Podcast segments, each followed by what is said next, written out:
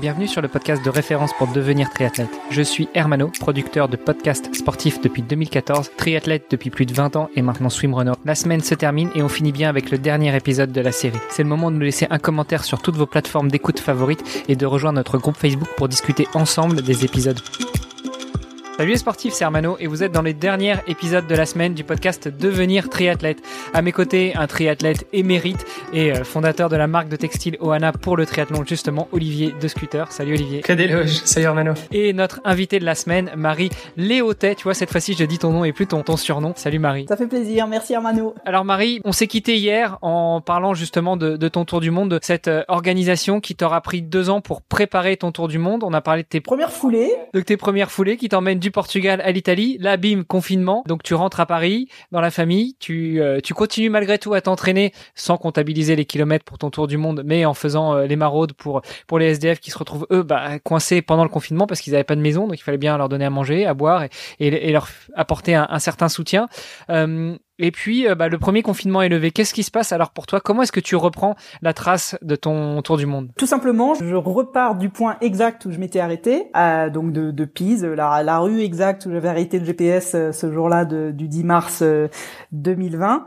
Et euh, je repars, mais à l'époque c'était un peu, on était un peu dans le flou parce que les, les confinements étaient levés euh, mais le, la carte d'Europe, c'était un peu un puzzle entre les, les, pays qui étaient ouverts, les pays qui étaient fermés, les pays qui acceptaient les touristes, les pays qui ne les acceptaient pas. Donc du coup, le, la suite de mon parcours a été un petit peu un petit peu compliqué. Quand je suis arrivé aux, aux portes de la Grèce, j'ai découvert que la Grèce avait fermé toutes ses frontières terrestres, à l'exception d'une, qui était la frontière avec la Bulgarie. Donc ça a été très compliqué. Du coup, ça voulait dire que je pouvais plus aller directement sur Istanbul, faire terminer ma ma traversée de l'Europe. Donc du coup, j'ai décidé de remonter tous les Balkans, euh, faire autre chose. Euh, mais donc du coup, j'ai rajouté beaucoup, beaucoup, beaucoup de kilomètres. Là, en tout, ma traversée de l'Europe fera plus du double de kilomètres de ce que de ce qui était prévu initialement, voire presque le triple, je crois.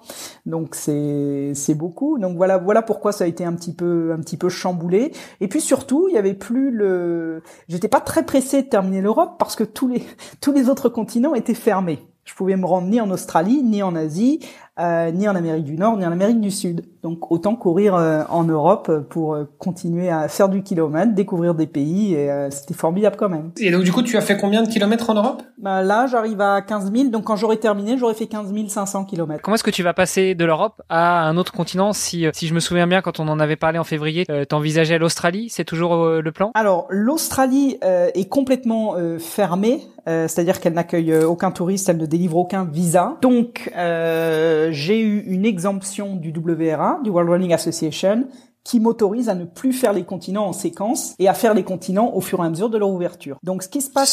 C'est très sympa et en même temps, je pense qu'ils sont un petit peu sympathiques quand même. Ils se disent, on l'a tous fait dans des conditions euh, idéales, enfin sans pandémie. Donc euh, la pauvre petite euh, qui se trouve avec une pandémie dans les pattes dès le troisième mois. Donc du coup, ce qui se passe, c'est qu'au départ d'Istanbul, c'est possible de se rendre en Amérique du Nord, même sans vaccination. C'est assez surprenant, mais bon, c'est comme ça. Donc du coup, j'ai je, je, me ferai vacciner euh, quand je serai sur le territoire américain, mais ça me permet de, de voler directement d'Istanbul et je vais attaquer ma traversée de l'Amérique du Nord. Euh, ok, et, tu, et ce sera de où à où alors? Je pars de Seattle, océan Pacifique, et j'arrive à New York City, océan Atlantique. Wow. Est-ce que tu passes par Boston? Euh, Est-ce que je passe par Boston? Il me semble, oui, oui, sur la fin. Ouais, ouais. Je connais un petit peu parce que ma sœur y habite depuis 5 ans, donc euh, je vais, je vais m'arranger pour qu'elle fasse du lobbying là-bas et que tous les Français t'accueillent quand tu passeras à Boston. Un comité d'accueil, c'est super, bah merci je prends, je suis preneuse. Alors tu nous as dit quand même dans le tout premier épisode de la semaine que tu voyageais en solitaire, mais mais mais c'est pas vrai en fait. Tu voyages avec Bob? Exactement, j'ai un compagnon de voyage, donc c'est une poussette avec des espèces de roues de vélo, des super euh, amortisseurs sur le côté. Euh. Il va partout, Bob. Il va sur les petits chemins de montagne. Je vous promets qu'il a monté des trucs, euh, même en marchant, c'est compliqué. Donc lui, il suit, il suit le rythme il commence à fatiguer un peu. J'avais prévu de le changer après la, la traversée de l'Europe, mais comme je pars directement, ça va pas être possible. Donc il va, il va devoir euh, être capable de faire plus de plusieurs milliers de kilomètres en plus. Donc euh, il s'appelle Bob tout simplement parce que c'est le nom de la marque en fait. Hein. Moi, j'avais pas prévu de nommer ma poussette, euh, mais Bob c'est B O B, c'est Beast of Burden. C'est le, le, nom de la, de la marque d'une poussette Ironman d'ailleurs faisons le lien avec le triathlon puisque c'est la marque Ironman et euh, c'est pour les Ironmaners j'imagine qui s'entraînent en poussant leurs enfants dans une poussette euh, quand ils sont jeunes papa et jeunes maman Donc voilà, donc c'est cette poussette qui m'accompagne et qui porte mon bagage et peu de choses. Hein. La poussette fait 10 kilos, 11 kilos. Mon sac fait 12 kilos, plus l'eau et un peu de nourriture que je transporte, j'arrive en fonction des saisons entre 25 et 30 kilos. Ce qui, est quand même pas mal. Donc, euh, je ne sais pas si les gens qui écoutent ce podcast cette semaine se rendent compte de, de ce que tu réalises. Donc déjà, tu fais un tour du monde en courant, en solitaire, même si Bob, ta poussette, t'accompagne, ou plutôt tu pousses Bob. C'est ça. Et, euh, et cette fameuse poussette, donc tous les jours, quand tu cours ton marathon, parfois un tout petit peu moins, parfois un tout petit peu plus, et eh ben tu pousses 30 kilos devant toi. Enfin, c'est juste exceptionnel, impressionnant. C'est-à-dire, c'est ça, ça représente quand même, il faut bien se le représenter, c'est-à-dire que ça représente 50% de mon poids corporel. Euh, j'ai beaucoup pris en musculature, et ça veut dire qu'à chaque foulée, c'est pas juste mon corps que je que je propulse, c'est mon corps plus 50%. Donc c'est euh, c'est quand même euh, un petit effort. Ça veut dire aussi, et tu l'as vu quand tu as couru avec moi, Hermano, il y a certains euh, certains gradients d'élévation où, par exemple, quand la pente est au-delà de 3-4%, euh, je peux plus me propulser. J'ai plus la, j'ai pas la force musculaire de, de propulser tout ça. Donc euh, c'est vrai que dans les dans les côtes, je suis souvent contrainte de marcher, mais j'arrive quand même à maintenir une moyenne de course qui est depuis le début. Donc ça fait presque 15 000 km maintenant que je cours, qui est à plus de 9 km heure. Donc c'est pas non plus euh, c'est pas très rapide, mais c'est pas très lent non plus. C'est vraiment de la course. ça, reste, ça reste de la course à pied, quoi. Ah oui, c'est des marathons en 4h40 du 9 km heure, donc c'est pas c'est pas champion olympique, mais c'est quand même un marathon. Non, mais j'en connais qui rêveraient de, de, courir le marathon sur Ironman justement à cette vitesse-là, après avoir déjà fait 10-12 euh, heures euh, d'efforts. Alors évidemment, on parle pas des meilleurs euh, du monde, mais mais quand on est sur la fin du peloton sur Ironman, à la limite de la barrière horaire, c'est pas rare de courir le marathon en 5-6 heures. Donc j'en connais qui aimeraient courir à ta vitesse, euh, avec ta puissance et tous les jours en poussant Bob. pour, pour revenir sur la poussette, moi je je, alors je, vois, je vois pas vraiment à quoi elle ressemble. On mettra quelques photos, euh, mais donc c'est c'est vraiment une poussette qui est faite pour euh, pour enfants à la base. Hein. C'est pas une c'est pas une poussette qui est faite pour faire un tour du monde en course à pied avec son sac à dos dedans quoi. Tout à fait. Elle est faite pour enfants. Donc moi j'ai enlevé tous les trucs qui ne m'intéressaient pas. Donc j'ai enlevé la ceinture de sécurité à l'intérieur. J'ai enlevé tous les trucs de sécurité liés à bébé. Euh, j'ai enlevé. Il y avait un frein qui ne m'intéressait pas. J'ai pas besoin du frein. J'avais enlevé un j'ai enlevé tous les trucs qui, qui, pesaient un petit peu et qui ne me servaient pas. Donc euh, c'est un peu comme les voitures de rallye euh, qui sont complètement vides à l'intérieur, euh, où il y a juste de l'armature. c'est ça. Donc je pense qu'elle est plus du tout homologuée pour porter un enfant à l'intérieur. Je m'aventurerai pas à mettre un bébé dedans, mais pour porter mon sac, ça va, ça fait l'affaire. Hier, j'ai un peu coupé l'épisode rapidement parce que je vais pas non plus prendre trop de ton temps, mais je t'avais ouvert la possibilité à parler de la, la cause que tu défends. On crois peut pas finir notre série hebdomadaire sans parler de ça. Ah, c'est super, merci de me laisser, euh, merci de me laisser en parler.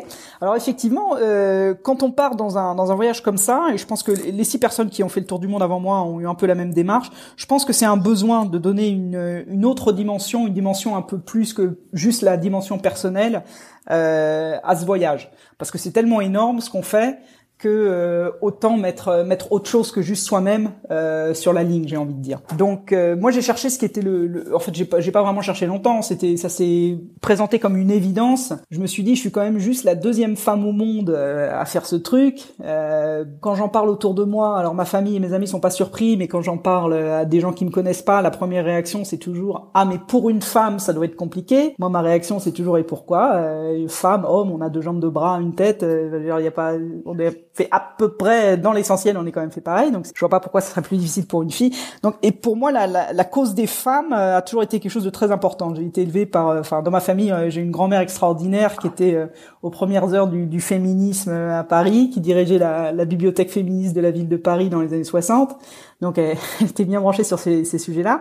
Et moi je me suis dit que je voulais bien rendre la monnaie de la pièce parce qu'il y a quand même j'ai eu la chance d'avoir été élevée euh, dans un pays occidental où il y a, même s'il y en a beaucoup, il y a moins de biais qu'ailleurs quand on est une femme. J'ai quand même euh, passé l'essentiel de ma carrière à être payée moins que mes collègues hommes. C'est une réalité, c'est comme ça.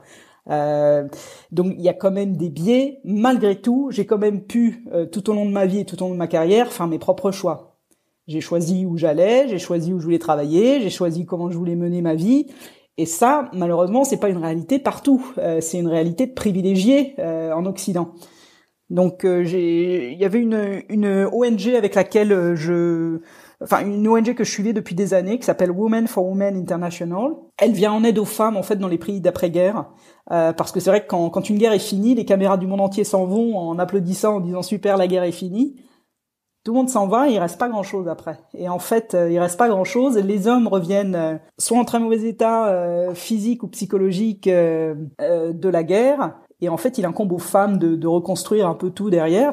Sauf que c'est souvent des femmes qu'on pas reçu l'éducation, pas reçu les outils et qui se retrouvent avec des enfants sur les bras, des populations déplacées, des hommes qui reviennent un peu cassés et qui doivent reconstruire. Donc cette, cette ONG, elle s'occupe de leur donner des, des, outils, elle les accompagne dans la longueur, euh, vraiment sur euh, ça s'étale sur des années avec un programme éducatif, avec un programme psychologique aussi de soutien. Et donc euh, je cours pour pour ces femmes-là et je leur ai promis de lever un dollar par kilomètre couru. voilà ma promesse. Waouh donc 26 euh, 232 dollars minimum. Minimum parce que là je suis parti pour courir plus. Alors en fait ça fait plaisir à tout le monde. et comment et comment est-ce que tu fais du coup? Tu as des tu as des sponsors pour ça? C'est c'est tu c'est des donations, tu es parrainé, comment ça fonctionne? Alors moi je pars euh, entièrement auto-financé, c'est-à-dire que j'ai aucun sponsor. Alors euh, pas parce que j'ai forcément voulu que ça soit comme ça, mais c'est vrai que c'est pas euh, quand on se lance dans ce genre d'aventure et qu'on n'a pas forcément le, le background. C'est vrai que moi avant que je parte, t'aurais fait mon nom sur internet, il y avait rien. Hein, donc qui dit que cette fille-là, elle va faire 650 marathons, que c'est pas juste du pipeau et tout. Donc je comprends qu'il n'y ait pas des les boîtes se pressent pas pour être derrière moi.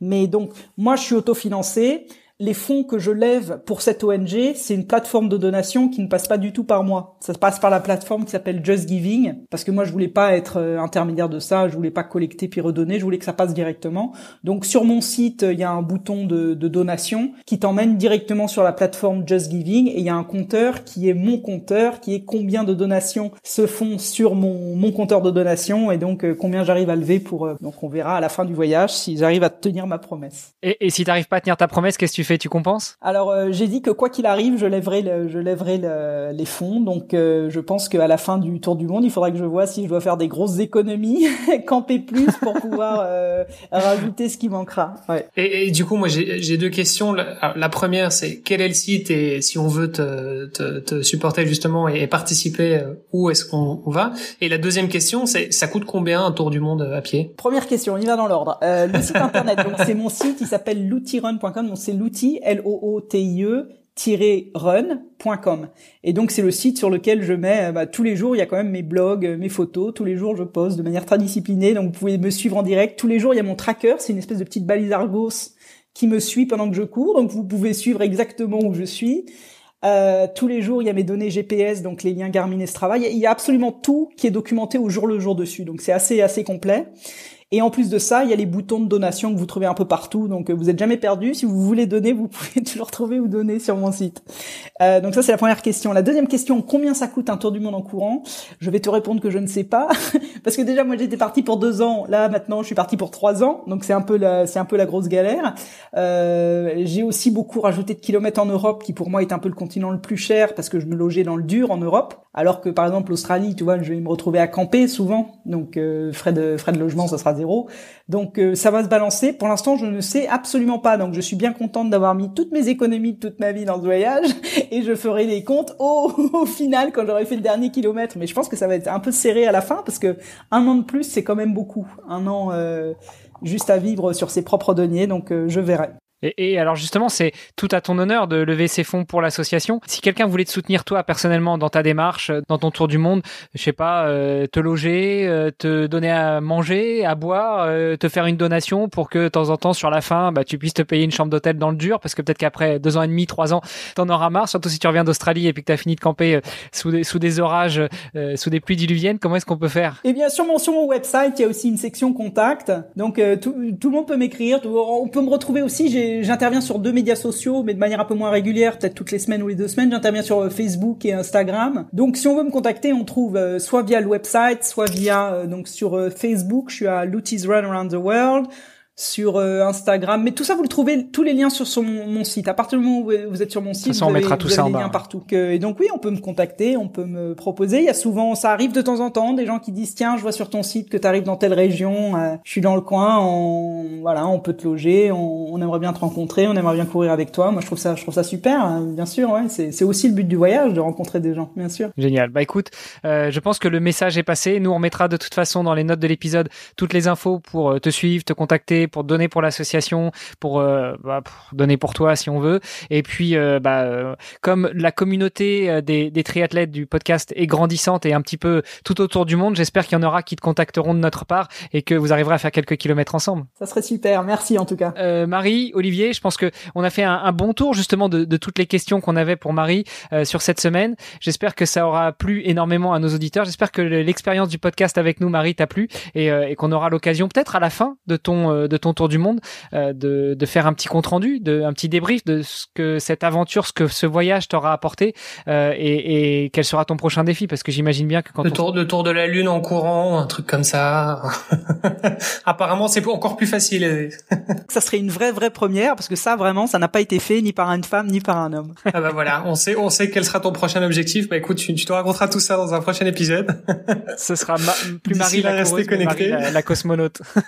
Super. Bah écoutez, merci beaucoup à tous les deux. Olivier, je te donne rendez-vous la semaine prochaine pour un nouvel épisode. Je te souhaite un bon week-end. Et puis bah Marie, continue bien à courir. Bon courage pour la suite. Et puis nous, de toute façon, on reste en contact. Je je sais pas encore trop comment, mais euh, j'essaierai de continuer à pouvoir t'aider. On te suivra de près en tout cas.